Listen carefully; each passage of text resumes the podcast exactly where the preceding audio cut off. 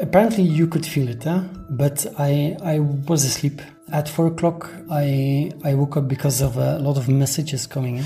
Er war nicht im Epizentrum, bei ihm gab es nur leichte Erschütterungen und die hat er verschlafen, aber um vier Uhr morgens haben ihn dann die vielen Nachrichten, die er bekommen hat, aufgeweckt. Das sagt ein Mitarbeiter des Deutschen Roten Kreuzes in Rabat. Mehr über das Erdbeben in Marokko und warum eine Vorwarnung nichts genützt hätte, hören wir gleich. Außerdem schauen wir nach New York. Die Stadt hat Airbnb den Kampf angesagt. Das alles gibt's jetzt in den nächsten zehn Minuten hier bei Was jetzt, dem Nachrichtenpodcast von Zeit Online. Herzlich willkommen an diesem Montag, den 11. September. Mein Name ist Roland Judin und bevor Sie die Kurzmeldungen jetzt auf den neuesten Stand bringen, noch das Wichtigste aus der Welt des Sport. Einwurf Deutschland, noch 3,7 Sekunden zu spielen. Das muss es gewesen Das sein. muss es sein. Das muss es sein. Deutschland hat gegen Serbien mit 83 zu 77 gewonnen. Und jetzt wissen Sie es auch. Und zum allerersten Mal in der Geschichte Das gibt es nicht. Deutschland ist Basketball-Weltmeister 2023. Ich bin Lisa Pausch. Guten Morgen. Die marokkanische Regierung hat nach dem schweren Erdbeben Hilfsangebote aus aller Welt begrüßt, möchte aber erstmal nur die aus Spanien, Katar, Großbritannien und den Vereinigten Arabischen Emiraten in Anspruch nehmen. Das hat das Innenministerium am Abend bekannt gegeben. Je nach Bedarf werde man auf weitere Angebote zurückkommen. In Deutschland warten seit Samstag Rettungskräfte verschiedener Organisationen auf das offizielle Hilfegesuch der Regierung. Das Technische Hilfswerk hat Rettungskräfte in der Nähe des Flughafens Köln-Bonn versammelt, sie nun aber erstmal wieder nach Hause geschickt. Der Bundesverband Rettungshunde rechnet nicht mehr mit einem Einsatz. Mehr zur Lage im Erdbebengebiet hören Sie gleich im Gespräch. Der Deutsche Fußballbund hat Bundestrainer Hansi Flick entlassen und damit nach fünf Spielen in Folge ohne Sieg Konsequenzen gezogen. Nur neun Monate vor der Europameisterschaft in Deutschland beginnt damit die Suche nach einem Nachfolger. Als Favorit gilt der frühere Bayern-Trainer Julian Nagelsmann. Auch beim spanischen Fußballverband gibt es einen Personalwechsel. Präsident Luis Rubiales hat am Abend seinen Rücktritt verkündet. Er stand in der Kritik, weil er nach dem WM-Sieg der Spanierinnen eine Spielerin gegen ihren Willen auf den Mund geküsst hatte. Redaktionsschluss für diesen Podcast ist 5 Uhr. Werbung. Diese Woche in der Zeit? Die Bücher des Frühlings. 16 Seiten blühende Fantasie. Von gefährlichen Liebschaften, einer Flucht auf dem Mississippi und magische Erzählkunst. Das Literaturspezial zur Buchmesse in Leipzig. Die Zeit, Deutschlands größte Wochenzeitung. Jetzt am Kiosk oder direkt bestellen unter zeit.de/slash Das Erdbeben in Marokko hat bislang über 2000 Menschen das Leben gekostet. Mindestens genauso viele wurden auch verletzt. Weite Teile der Touristenhochburg Marrakesch liegen in Trümmern. Auch die Medina, die Altstadt von Marrakesch, die UNESCO-Weltkulturerbe ist, wurde beschädigt. Ich hatte die Chance, mit Petros Apolli zu sprechen.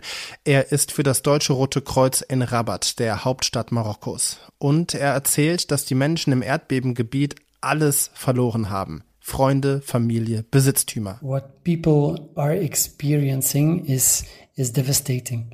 Um, so there is um, there is loss, loss of friends, loss of family, uh, loss of uh, possession. Das Rote Kreuz hilft dem Roten Halbmond und den marokkanischen Rettungskräften vor Ort bei der Koordinierung.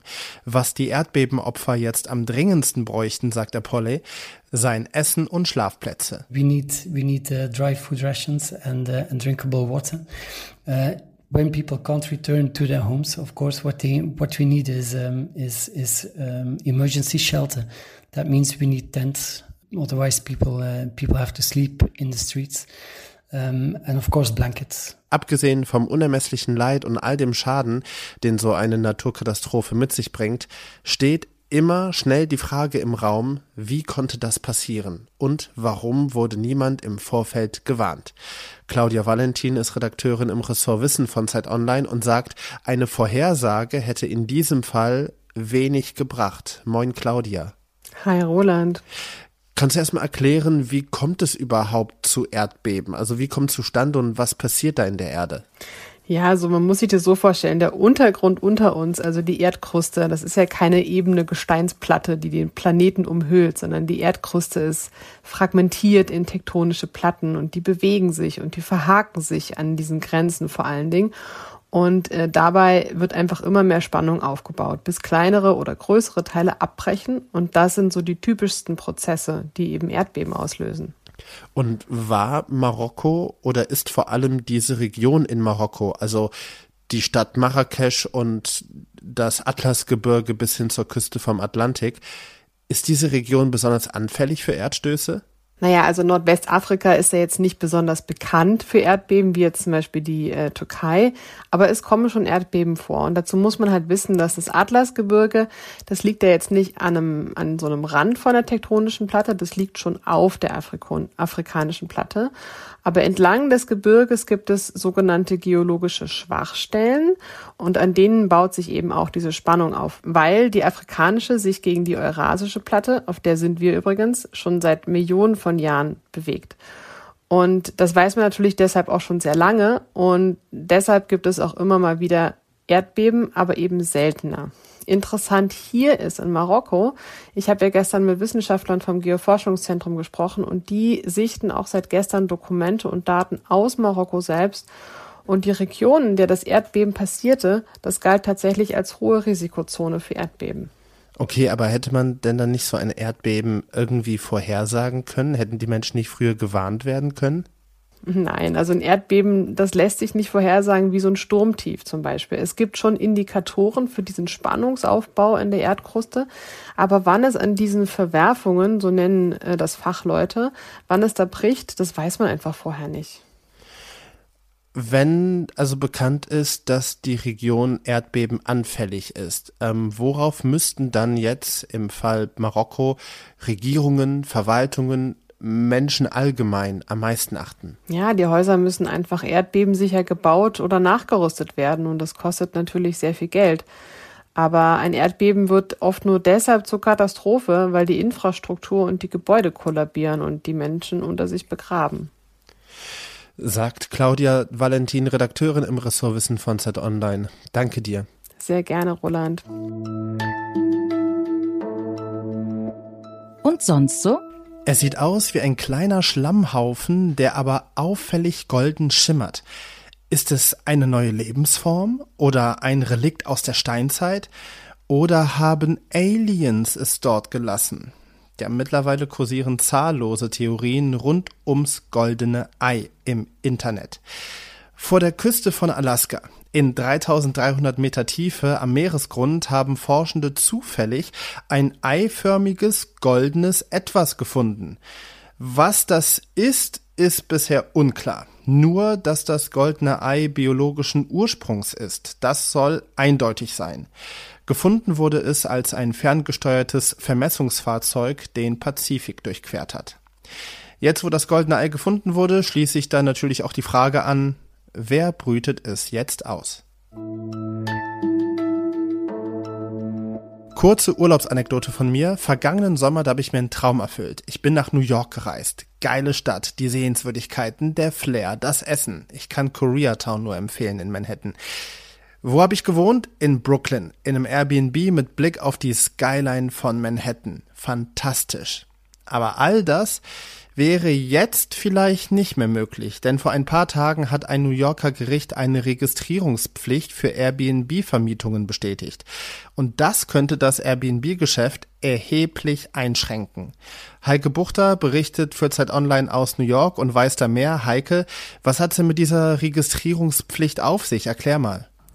Ja, äh, Roland, das Ganze ähm, ist eigentlich an sich keine Neuerung. An sich durfte man nicht vermieten weniger als 30 Tage, wenn der Wohnungsbesitzer oder ähm, der Mieter, der Hauptmieter nicht anwesend ähm, ist. Und du durftest auch nicht mehr als zwei Personen dort beherbergen. Diese Neuerung, die es jetzt gibt, die bedeutet eigentlich schlicht, dass man sich jetzt registrieren muss mit seinem Airbnb. Und wenn du diese ähm, Regeln dann nicht einhalten kannst mit dieser Registrierung, dann kannst du eigentlich legalerweise nicht mehr auf der Plattform äh, dein, äh, deine Wohnung vermieten. Und warum macht die Stadt das? Was die Stadt hier irgendwie ins Feld führt, ist diese wahnsinnige Wohnungsknappheit. Also es gibt zum Beispiel im Juni äh, gab es ähm, offene Wohnungen, gemeldete offene Wohnungen laut einer der großen Immobilienfirmen der Stadt von ungefähr 10, über 10.000, knapp über 10.000 freie Wohnungen zur Miete. Und ähm, gleichzeitig wurden aber auf Airbnb mehr als das Doppelte an Wohnungen äh, zur Kurzmiete angeboten. Ja, und es ist eben hier so, dass die Mieten auch exorbitant gestiegen sind. Also im Durchschnitt zahlst du über 4.000 für eine Zwei-Zimmer-Wohnung. Wow. Und das hat einfach dazu geführt, dass man gesagt hat, man will ähm, diese, diese Airbnbs, die dem Wohnungsmarkt eben diese Wohnungen entziehen, ganze Wohnungen, ganze Häuser entziehen, den will man jetzt austrocknen. Könnte New York ein Vorbild sein, auch für deutsche Städte. Und ich meine jetzt nicht für eine Zwei-Zimmer-Wohnung 4.000 oder 5.000 Euro, sondern mit diesem Verbot oder dieser starken Einschränkung für Airbnb. Ja, ich wollte noch mal dazu sagen, viele Leute sagen jetzt, äh, das trifft ja natürlich auch diese kleinen Vermieter, die jetzt da irgendwie diese Nebeneinkünfte nicht mehr haben. Und das ist ja auch etwas, was in Deutschland oft ins Feld geführt wurde. Ähm, dass die Stadt da so dermaßen eingreift, auch in die Eigentumsrechte eingreift. Aber es geht der Stadtverwaltung nicht um kleinere Hausbesitzer, die da mal die Wohnung vermieten oder Mieter, die da mal in Urlaub fahren und ihre Wohnung an jemand anderen abgeben. Es geht darum, dass sich ganze Imperien ge gebildet haben, ähm, wo Leute ganze Häuser aufgekauft haben, auch in Stadtvierteln, ähm, die dadurch eben höhere Mietpreise hatten ähm, und die dann ähm, als, als quasi kleine Boutique-Hotels betrieben haben. Und das will man beenden. Und New York ist natürlich auch so eine Vorbildfunktion, nicht nur für Airbnb, sondern eben auch für Städte und Stadtverwaltungen. Einige deutsche Städte tun auch sogar schon was. Also Frankfurt zum Beispiel hat extra Personal eingestellt, das nach illegalen Ferienwohnungen suchen soll. Wer in Berlin eine eigene Bude vermieten will, braucht eine Registriernummer. Und München bietet ein Online-Formular an, mit dem Nachbarn melden können, wenn eine Mietwohnung dauerhaft an TouristInnen vergeben wird. Kommenden Samstag startet ja in München das Oktoberfest. Da bin ich mal sehr gespannt, wie häufig das Formular dann angeklickt wird. Heike Buchter, soweit. Ich danke dir. Danke, bis dann. Tschüss. Das war was jetzt für diesen Montagmorgen. Heute Nachmittag empfängt sie hier mein Kollege Janis Kamisin mit dem Update. Mein Name ist Roland Judin. Guten Start in die Woche. How good um, a country can be prepared for uh, for these kind of situations when it really happens, you're never you're never uh, prepared enough.